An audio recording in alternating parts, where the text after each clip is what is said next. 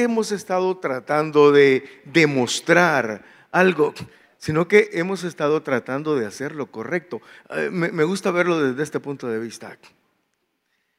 No es que voy a demostrar lo que soy, más bien voy a hacer lo correcto por, por eso que el Señor ha hecho en mi vida. Entonces quiero vivir de forma correcta.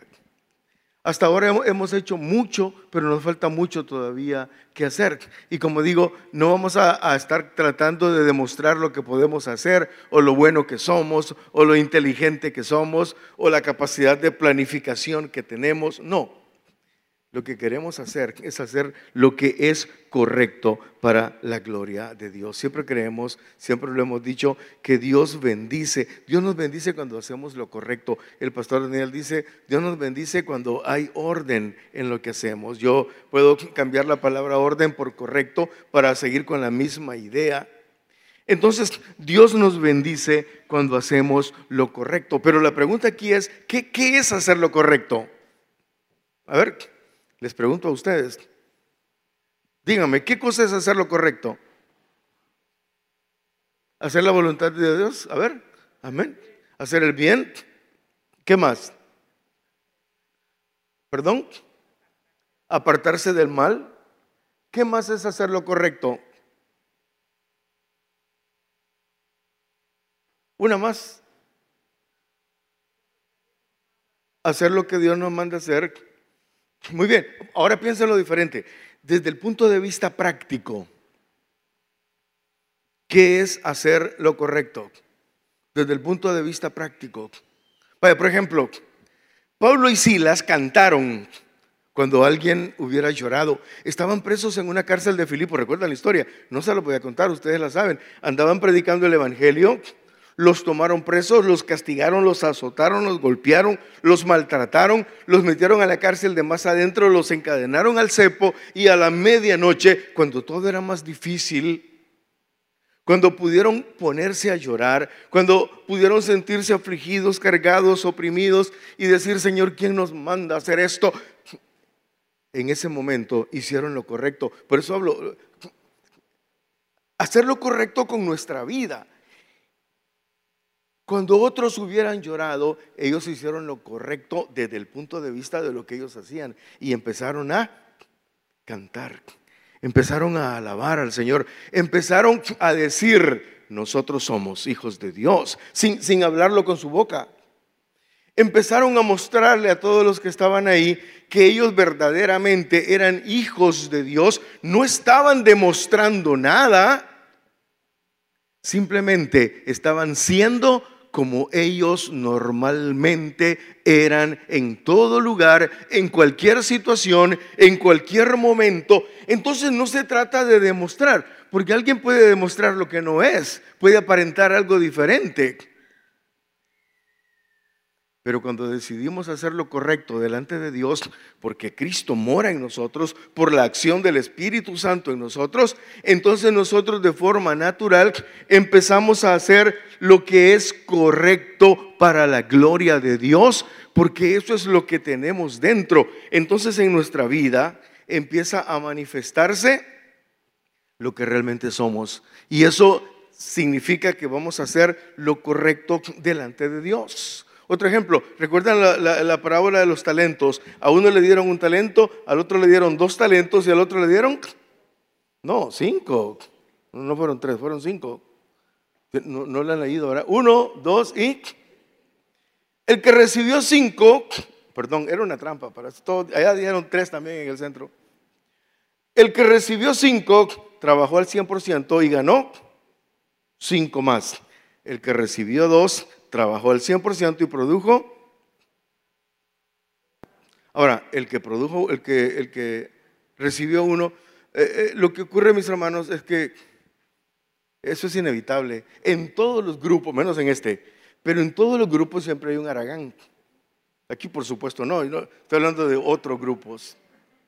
Pero en todos los grupos siempre hay un aragán. El aragán, además de que no hace nada, son muy buenos para, para dar excusas. Se inventan unas excusas impresionantes. Entonces, ese no hizo nada. ¿Por qué? Porque él no sabe hacer lo correcto. ¿Por qué no lo sabe? Porque no está en su naturaleza. No está en su naturaleza hacer lo correcto, porque más bien la tendencia de él es hacer lo malo, hacer un flojo, hacer un, bueno para nada, a, estar esperando a ver qué consigue de los demás. En cambio los otros estaban trabajando al máximo para esforzarse porque en la naturaleza de ellos sí estaba hacer lo correcto. Otra vez, no estoy tratando de que ustedes demuestren lo que son, estoy tratando de que ustedes sean lo que son. Verdaderos hijos de Dios. Y cuando se sientan cargados por todo el trabajo que les da el Señor, denle gracias a Dios. Yo siempre les digo eso, la recompensa que Dios da cuando trabajamos para Él, la recompensa que nos da es más trabajo. Sí, así es. Aquel que tenía un talento se lo quitaron y a quién cree que se lo dieron? Al que tenía cinco. Al que tenía más le dieron más trabajo. Pero si el Señor le da más trabajo, usted diga, Señor, gracias. Gracias porque confías en mí. Qué bueno. Y sigamos adelante para la gloria de Dios. Entonces, a veces tratamos de hacer lo correcto, pero de acuerdo a lo que yo considero que es correcto, pero en este caso es, diferente. Por eso estoy hablando de lo, de lo, que tenemos dentro, de lo que realmente somos, de lo que hay en nosotros, de lo que Dios ha puesto en nosotros. No se trata nada más de demostrar algo eh, solo para demostrarlo, para salir del paso o, o quién sabe para qué. Yo recuerdo cuando, cuando estaba pequeño, éramos, y ahora lo digo en plural porque voy a hablar de mi hermano Daniel, éramos hipotes, no habíamos terminado todavía la escuela y nos gustaba ir a Baracoa. ¿Conocen Baracoa? Antes de Cortés. Ahí vivía mi abuela. Mi abuela Mónica vivía en Baracoa. Y Baracoa tenía una particularidad, había mucho comercio, mucho movimiento. Le decían Baracoa Empalme porque el tren que venía de Tela, el que venía de San Pedro y el que venía de Cortés se encontraban ahí, precisamente en Baracoa. La estación del tren le decían el Johnson. Yo no sé quién es, ¿quién es de Baracoa acá. Bueno, le dicen el Johnson. Y ahí había un montón de gente vendiendo, comprando el comercio, el intercambio de trenes traía mucha gente. Bueno, era aquello impresionante. Y nosotros siempre, en las vacaciones, siempre estábamos en Baracoa y habíamos hecho, no sé si llamarle amigos, un grupito de cipotes como nosotros que eran nuestros amigos. Y una vez estos amigos nos llevaron a conocer algo impresionante cuando lo vimos. Era un puente enorme que le decían el puentón. El puentón estaba sobre el río Chamelecón y era el puente que, por el que pasaba el tren. Miren hermanos, era un puente enorme, una estructura metálica, así, así como, como media luna, enorme, pintada de negro, eh, de puro acero, hierro, no sé qué, pero era, solo con verlo impresionaba y llegamos con todo el grupo, los muchachos, y nos paramos ahí y vino el más grande del grupo de aquellos disque amigos, y el más grande nos quedó viendo a nosotros dos y nos dijo, oiga lo que nos dijo, si son hombres, oiga, claro que éramos hombres, no había ninguna duda sobre eso. Si son hombres, tienen que pararse en medio del puente cuando el tren vaya pasando y el espacio del tren era la línea y, los, durmientes y un espacio pequeñito que quedaba a ambos lados. Si son hombres, y nos quedamos viendo con Daniel y yo, y, y, ¿qué hacemos? Pues si somos hombres, pues. Pero hay que demostrárselos a estos. O sea, y ahí van los dos brutos. No a demostrar que éramos hombres, a demostrar que éramos brutos. Caminando hacia el centro del puente. Para demostrar algo que perfectamente sabíamos, algo de lo que no había absolutamente ninguna duda, para demostrar algo simplemente, yo no sé, para taparles la boca a aquellos, quién sabe qué cosa y nos paramos en medio del puente, viendo de dónde nos agarrábamos. Y ahí venía el tren. Hermano, por favor, nunca vaya a hacer eso. Ese puente se estremecía, crujía, rugía, zumbaba, vibraba.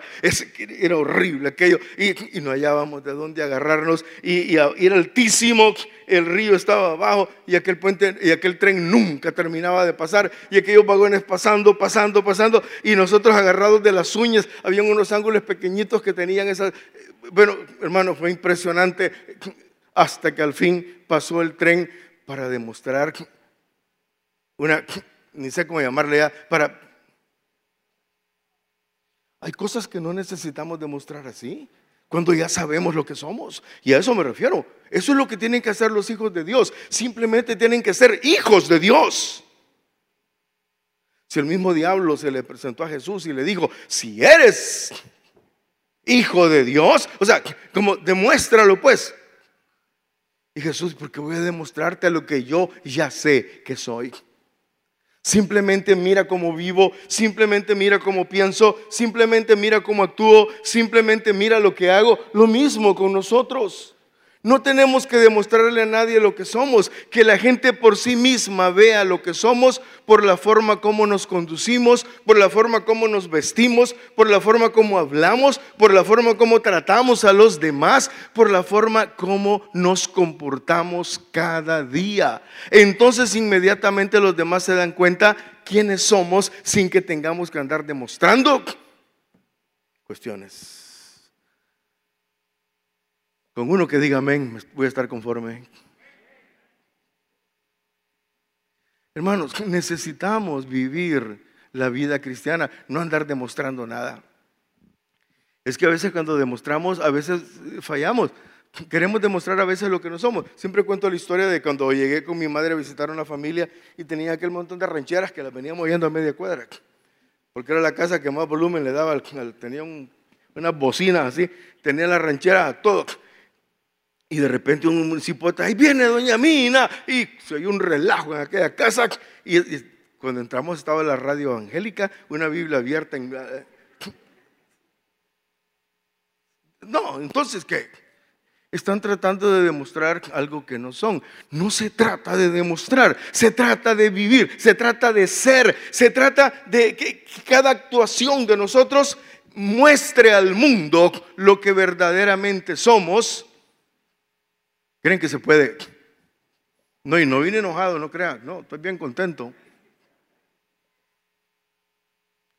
Necesitamos vivir esa vida en la cual nosotros vamos a hacer lo que realmente somos para la gloria de Dios. No hay ningún impedimento para hacer eso, no hay ninguna situación, ninguna condición que nos impida hacer siempre lo correcto. Estoy hablando de eso, de hacer lo correcto todo el tiempo, en todo momento, en cualquier situación. En el segundo libro de Reyes, en el capítulo 7, encontramos una historia muy bonita. No es bonita la historia en sí, pero lo que ocurre sí me gusta. Era, eh, eh, tiene como título el sitio de Samaria. La ciudad de Samaria estaba sitiada por los sirios. Nadie entraba, nadie salía. La comida empezó a escasear, empezaron a morirse de hambre. La situación era terrible, desesperante. Pero mire que afuera de la ciudad, inmediatamente afuera del muro, habían cuatro leprosos. La lepra era la peor enfermedad que alguien podía padecer en aquel tiempo. Era una enfermedad tan terrible que el leproso tenía que gritar inmundo, inmundo, para que los demás se dieran cuenta que un leproso iba pasando y así les daba chance de quitarse.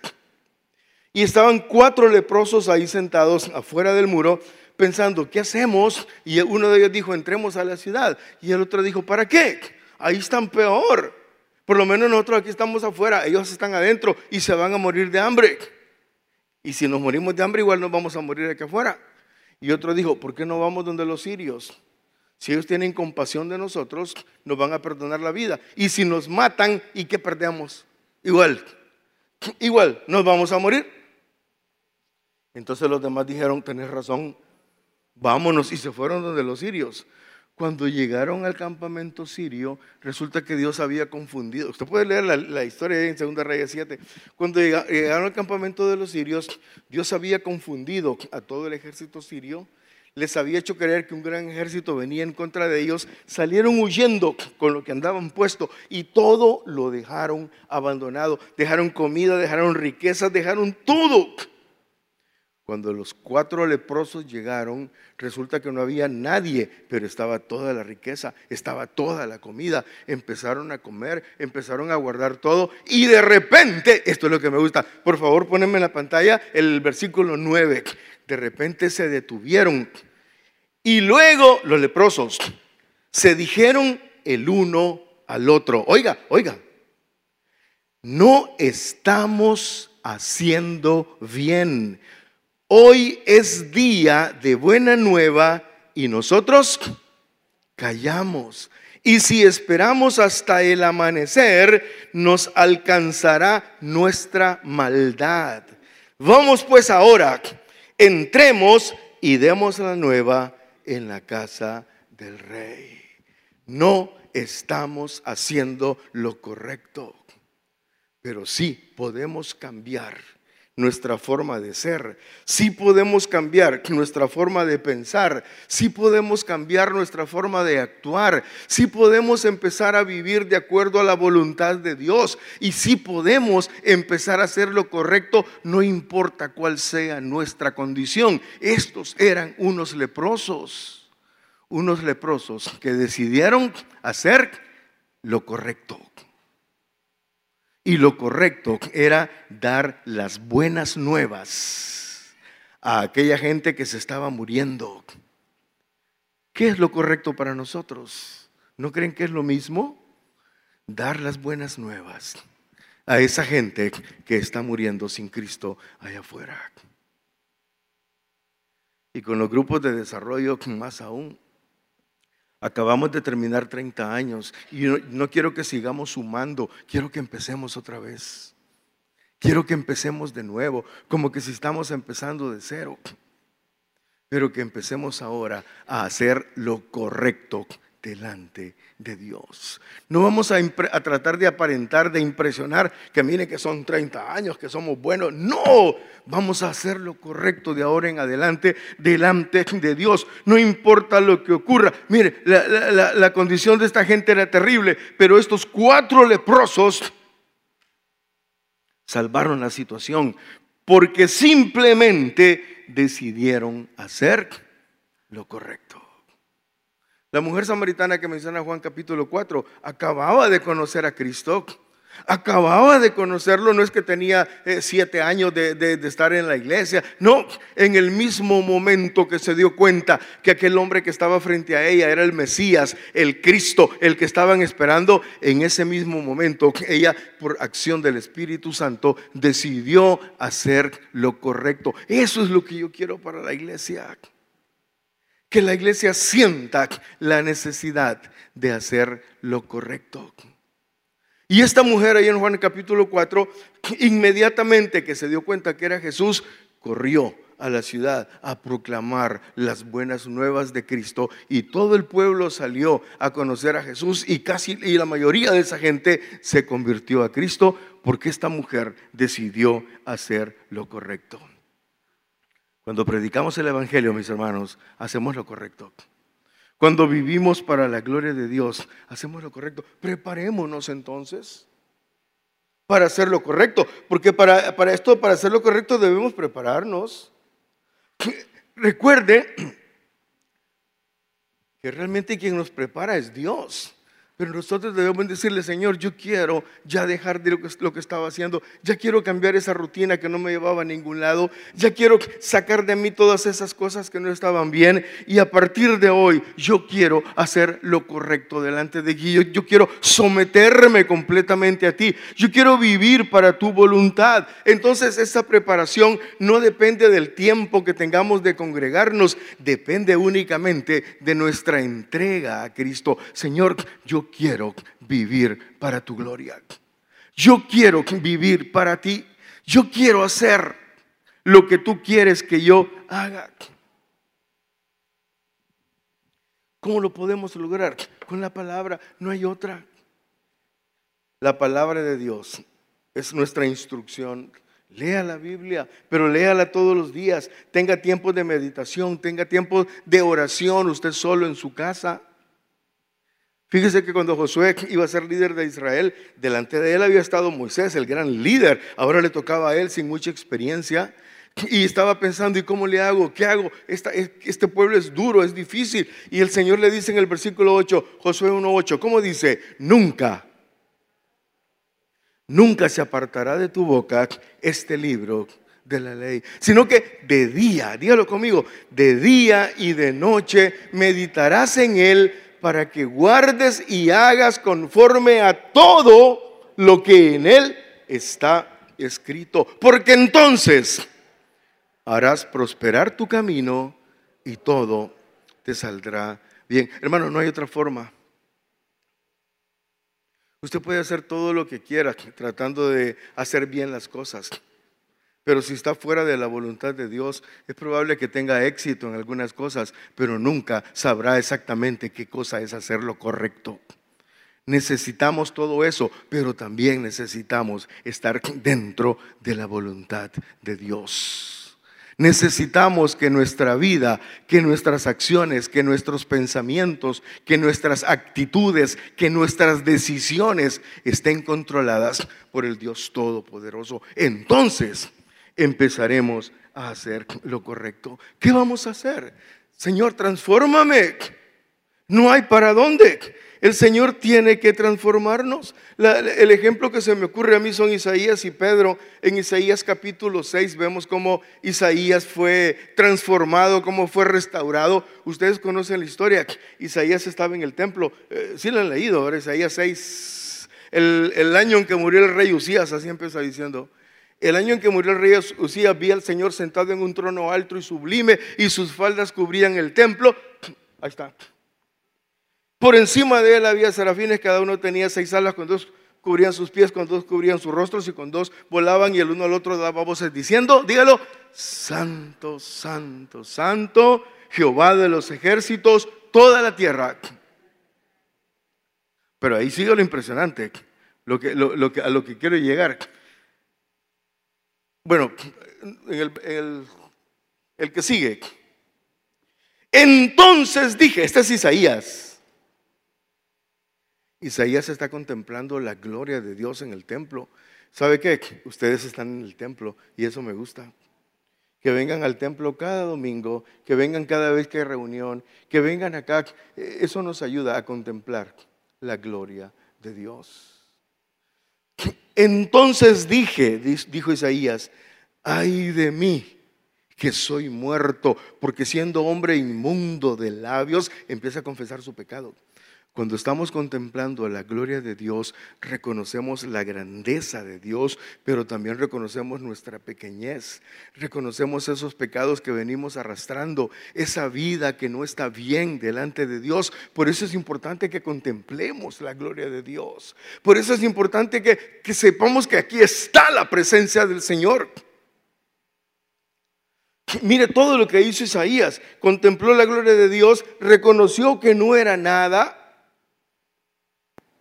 reconoció su pecado porque siendo hombre inmundo de labios, y mire que estamos hablando del profeta Isaías, y ahora resulta que es inmundo de labios, y habitando en medio del, pueblo que tiene labios inmundos, han visto mis ojos al rey Jehová de los ejércitos. Este hombre cayó como muerto delante de la presencia del Señor, contempló la gloria de Dios, sintió que estaba muerto, pero se dio cuenta de su pecado.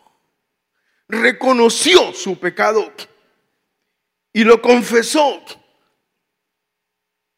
Soy hombre de labios inmundos. Entonces uno de los arcángeles que estaba ahí tomó un carbón encendido del altar como diciendo, el problema son tus labios. Bueno, y trajeron el, imagínense, a ponerle esos labios, ese, esa bola de fuego en, en, los labios, ese carbón encendido en los labios para purificar sus labios. Pero tenía opciones, podía quitarse, podía agacharse, podía salir corriendo, pero él decidió mantenerse firme. Esa es la pregunta, ¿qué vas a hacer cuando el Señor empieza a restaurar tu vida? Tienes que mantenerte firme, mi hermano. Tienes que quedarte ahí, en el lugar donde estás. Y aquel carbón tocó los labios de aquel hombre. Y fue restaurado, fue perdonado y fue levantado. Entonces ahora sí, ahora dice el Señor, anda y di a este pueblo, ya, ahora sí, de verdad, palabra de Dios. Pero este hombre reconoció la gloria de Dios y reconoció su pecado. Lo mismo le pasó a Pedro en Lucas capítulo 5. Todos han leído ese pasaje. Dice la Biblia que habían terminado de, de, pescar, pero no realmente de pescar porque no habían pescado nada y estaban lavando sus redes así medio decepcionados. No tenían nada que comer, no tenían nada que llevar a la casa, no tenían nada. Y apareció Jesús. Siempre que aparece Jesús todo cambia. Aparece Jesús y los mira ahí y le dice a Pedro, préstame tu barca. Dice, ¿para qué quiere mi barca? Pero se la prestó. Jesús la quería para predicar. Separó la barca de la orilla porque había tanta gente encima de él, la separó y desde la barca predicaba. Por supuesto, Pedro y los pescadores estaban en la barca ayudando a moverla. Y Jesús desde la barca predicó. Yo no sé qué predicó, porque este pasaje de Lucas no me dice. Lo que sí sé es que las palabras que dijo Jesús impresionaron a Pedro. Porque cuando Jesús le dijo, vamos de nuevo, era de día, de día no pescaban, esos peces solo picaban de noche, había una cantidad enorme de gente haciendo ruido, no habían peces. Pero Pedro obedece, por alguna razón, escuchó la palabra del Señor Jesús. Por eso digo, hermanos, leamos la Biblia. Lea la Biblia lo más que pueda y yo le aseguro que su vida va a cambiar. Su vida va a cambiar. El pastor Daniel contaba cómo su suegro, don Antonio John, un chino cantonés, se convirtió a Cristo solo porque leyó la Biblia. Encontraron en una exhibición de Biblias una Biblia en cantonés, la compraron, se la llevaron a don Antonio, la leyó de pasta a pasta y sin que nadie le dijera nada, don Antonio dijo, ahora yo soy un hijo de Dios. He recibido a Cristo como mi Señor y Salvador. La Biblia nos transforma. La Biblia cambia nuestra vida. La palabra de Dios nos, transforma. Esa palabra que Pedro estaba escuchando de Jesús lo hizo obedecerle, fueron a lo más profundo y aquí hay algo importante. No es que Jesús le dijo, Pedro, dame la red, vas a ver cómo es que se tira. No. Le dice, Pedro, tira la red. Tú la vas a tirar. Hermano, nosotros tenemos que hacer nuestra parte. Ya basta de estar tranquilos ahí sin hacer nada. Tenemos que hacer algo. Tenemos que empezar a hacer algo. Involúcrese en algún ministerio. Involúcrese en los grupos de desarrollo, en el ministerio de matrimonios, en escuela dominical, en la, en la escuela de damas, lo que quiera, pero involúcrese en algo. Yo siempre digo allá en el templo, Aquí no, porque no, me resulta mucho todavía. Uno ve a los hermanos que siempre se sientan en el mismo lado y cuando hay un hueco, dice, ve, falta fulanito de tal. 30, 40 años de congregarse ahí, se sientan en la banca, en el mismo sitio, el sitio de la banca, de tal forma que la banca ya agarró la forma de ellos. La banca se parece a ellos, ese pedazo, ahí, de tanto que se han sentado. Pero no hacen nada más que darle forma a esa banca. Ya basta de darle forma a las bancas. Empecemos a levantarnos de esas sillas y empecemos a, no a demostrar, empecemos a hacer lo que realmente somos para la gloria de Dios. Empecemos a vivir, empecemos a ir a buscar al vecino, al compañero, a quien sea, pero empecemos a ser esos hijos de Dios que Dios quiere que realmente seamos. Al final Pedro tiró la red y habían tantos peces que la red se rompía. Llamaron a otras barcas que vinieran a ayudar, pero ¿qué ocurrió? El milagro glorioso. En ese momento Pedro ve en la persona de Jesucristo la gloria de Dios. Y Pedro cae de rodillas, igual que Isaías, ahí en el capítulo 6. Y confiesa su pecado porque está ante la gloria de Dios. Y le dice, apártate de mí, Señor, porque soy pecador. Pero en ese momento, Pedro restaurado es perdonado. es levantado y es comisionado, igual que Isaías. Ya no vas a pescar peces, ahora vas a rescatar almas para la gloria de Dios. Ahora vas a hacer lo que tienes que hacer y vas a hacer lo que siempre has tenido que hacer. Mis hermanos, esto es para nosotros. Esto es para nosotros ahora. Este es el día en que Dios va a restaurarte, mi hermano. Estás en el sitio correcto, en el momento correcto. Ese carbón encendido de Dios continúa ardiendo. Continúa ardiendo en el altar de Dios. Dios quiere restaurarte. Pero tú tienes que venir delante de Él y decirle, Señor, yo quiero que me restaures. Yo quiero que perdones mi pecado. Es una restauración que nos va a hacer vivir como verdaderos hijos de Dios, compartir el Evangelio de Jesucristo, ser como el Señor quiere que seamos. Nos vamos a convertir en hombres y mujeres que verdaderamente van a ser baluartes del Evangelio de Jesucristo.